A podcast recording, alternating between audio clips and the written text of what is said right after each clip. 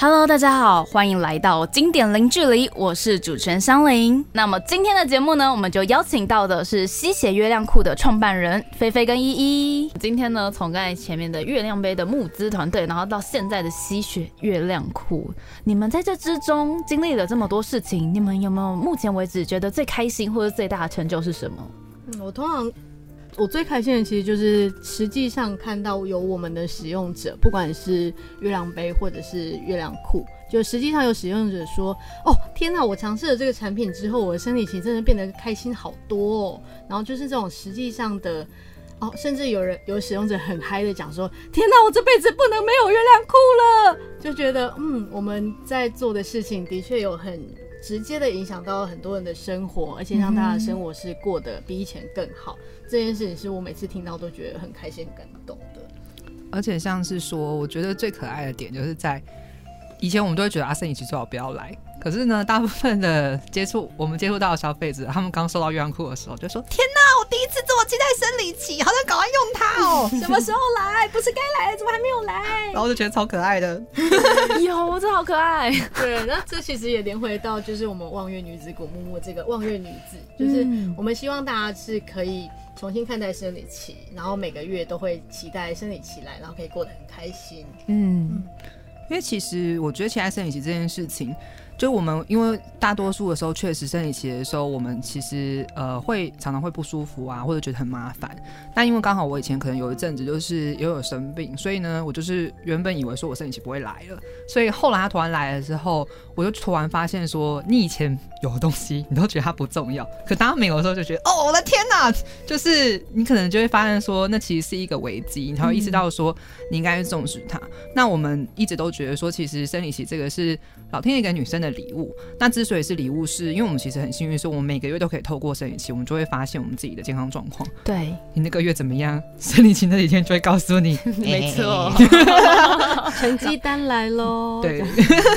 然后第二个就是那个，我觉得就是生命这件事情，因为是经期这件事情，它本身就代表说我们其实有生育的能力。那其实生育的能力这件事非常有趣，就是。我们每个月排出的卵子，然后它其实如果在体内，它如果跟精子结合变受精卵的话，它可以瞬间就有了心跳。它没多久就有心跳。我记得就是当它变成受精卵，它没过多久，你如果他们，我记得他们说，哎，你去检查的时候发现怀孕的时候，其实你就听得到心跳了。然后没隔多久，就是它在体内这样一直一直长大，它的那个受精卵它就会长成一个完整的小人，就是你所有里面的骨骼啊、器官啊。它就这样长出来，然后我那时候觉得这是生命真的太奇妙了，所以我们就一直觉得说，这是我们会希望大家知道说，哎，这是一个很棒的事物，然后我们会很开心于这个生命的喜悦。嗯，哇，我觉得你讲的好有感觉哦，因为其实我刚才前面讲说迷信部分，因为以前就会觉得生理期来很很闷闷热热又很湿，然后又很不舒服，然后我那以前就会跟我妈说，吼。月经干嘛来？真的是很，就是就我说的那些，就是希望不要他来的话，然后我妈就说：“嘘，不要，就是这种话不要乱说，到时候不来的时候你会超烦恼。”然后后来就发现，就像你刚才讲的，每一个月其实他会检测一下你的身体。因为你比如说冰吃太多的时候，哎，那几天你的子宫就会特别的告诉你，你冰吃太多啦，什么之类的。对。而且如果你 如果你还没有要准备生小孩，你每个月会很希望他来的。对，就是最直接来了，然后就很开心，哎，我月经来了。我第一次跟人家聊月经可以聊这么快乐，而且你知道做节目到现在，就是基本上我们没有什么主题可以特别聊这种跟跟随我已经十几二十年的一个呃事物跟事件，但是今天就是可以全部的跟大家在这边分享，然后也可以跟你们分享。那最后呢，就是望月女子要长大啦。那除了吸血月亮裤，你们接下来还有什么愿景吗？或者是企划？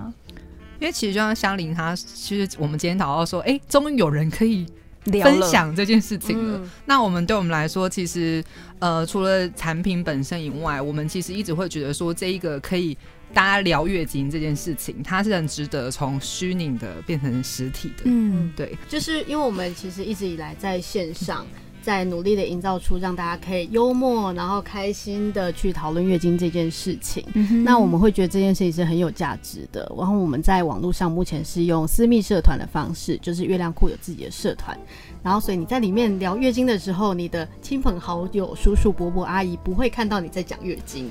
所以很多人就是一到了私密社团，就是会整个放开来，就说啊，我这次月经那个经血怎么样？他会很愿意分享，而且也很开心有这样子一个环境可以分享。所以我们想要把这个线上的让大家舒适讨论月经的空间，把它拉到实体的空间来做。然后，所以我们去年开始就是有月月剧这个活动的产生。那月月剧就是希望他每个月来这里一起聊一些月经相关的事情的聚会。那我们先前有讨论过，比如说。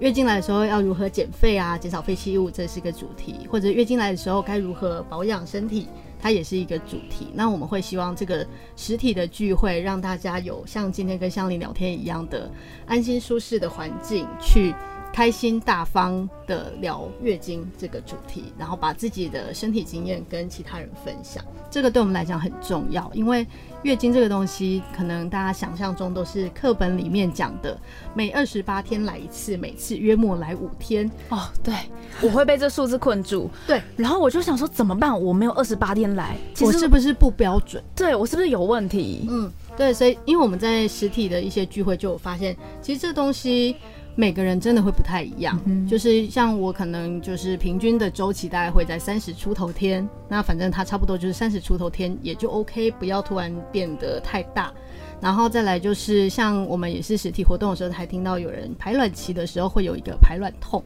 然后或者是说有人排卵期会出血，然后这个都是每个人很不一样的生命经验。那我们觉得有一个实体的。方式去让大家互相分享彼此的经验，不要被课本上讲的标准困住。我们是觉得这是一件很有价值的事情，就是让他回到个人自身的经验，而不是一个医学上应该要怎么样的现象。而且我觉得也是拜时代跟科技所赐，因为现在终于有人可以分享，就不用像刚才前面讲到的被各种东西困住，然后一直觉得因为只能跟妈妈讨论。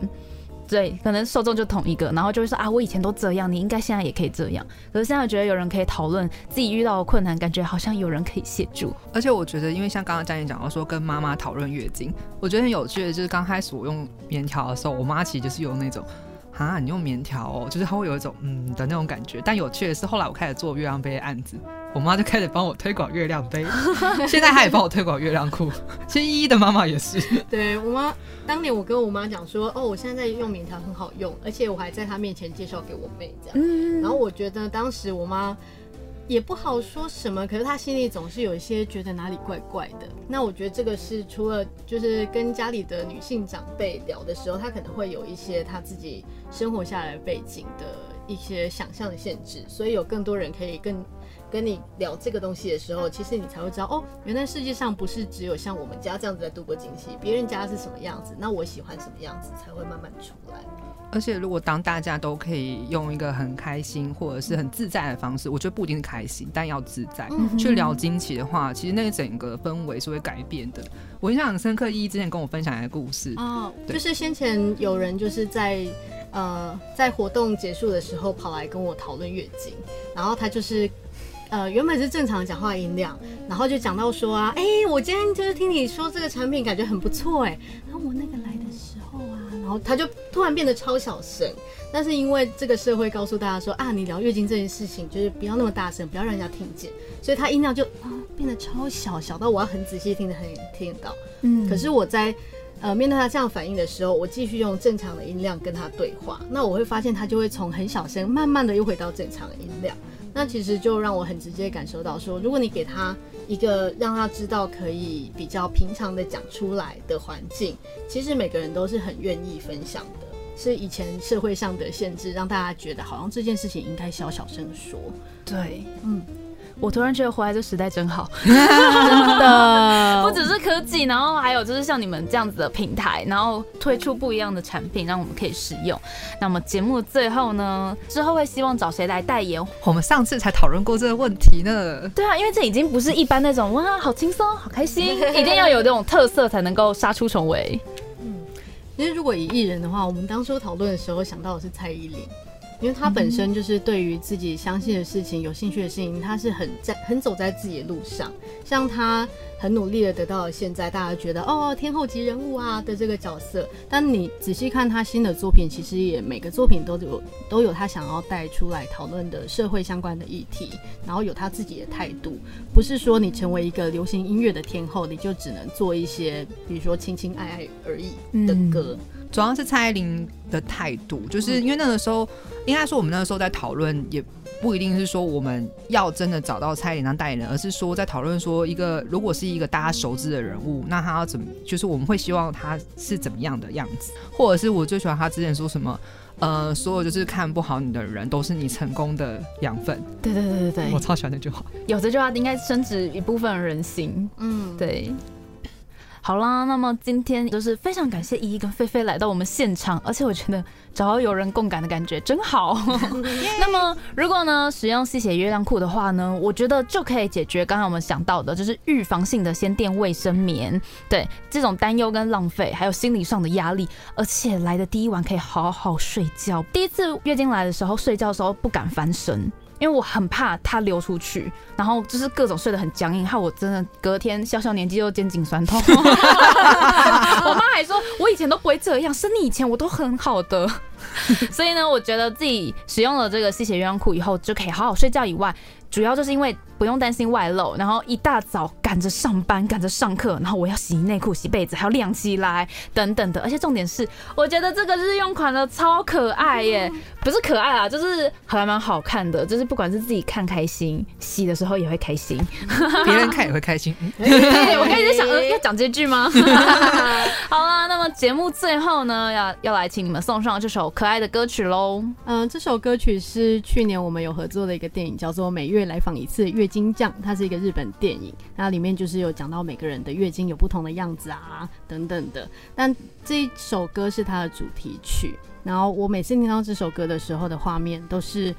电影里面有一个单亲爸爸，他的女儿出京来了，不知所措。然后那时候女主角就是听到了这个消息，然后震惊于这一位单单亲爸爸竟然完全没有办法处理，于是他就跑去便利商店买了生理用品、生理裤等等的，就是飞奔跑去要跟这个出京的女孩沟通月经这件事情。那是因为他自己本身小时候月经来的时候，爸爸不知道怎么处理，嗯然后还以为他是不是生病了，他是不是流血了，然后他觉得他的出京经。经验对他来讲是很恐惧的一个过去，所以他要带着现在他已经长大了，然后可以有一个呃有能力可以让出京来的女孩可以好好的面对这个人生的变化。所以我觉得他那时候带着生理用品冲过去的那个画面，他就是一个英雄。呃，希望我们现在在推广这些事情，也可以帮助接下来的很多很多即将面对出京的女孩，可以在一开始就对月经有一个好的认识，而不是害怕。嗯哼，好啊，那以上呢就是今天的节目啦，谢谢两位的到来，那我们就在这边跟大家说拜拜喽。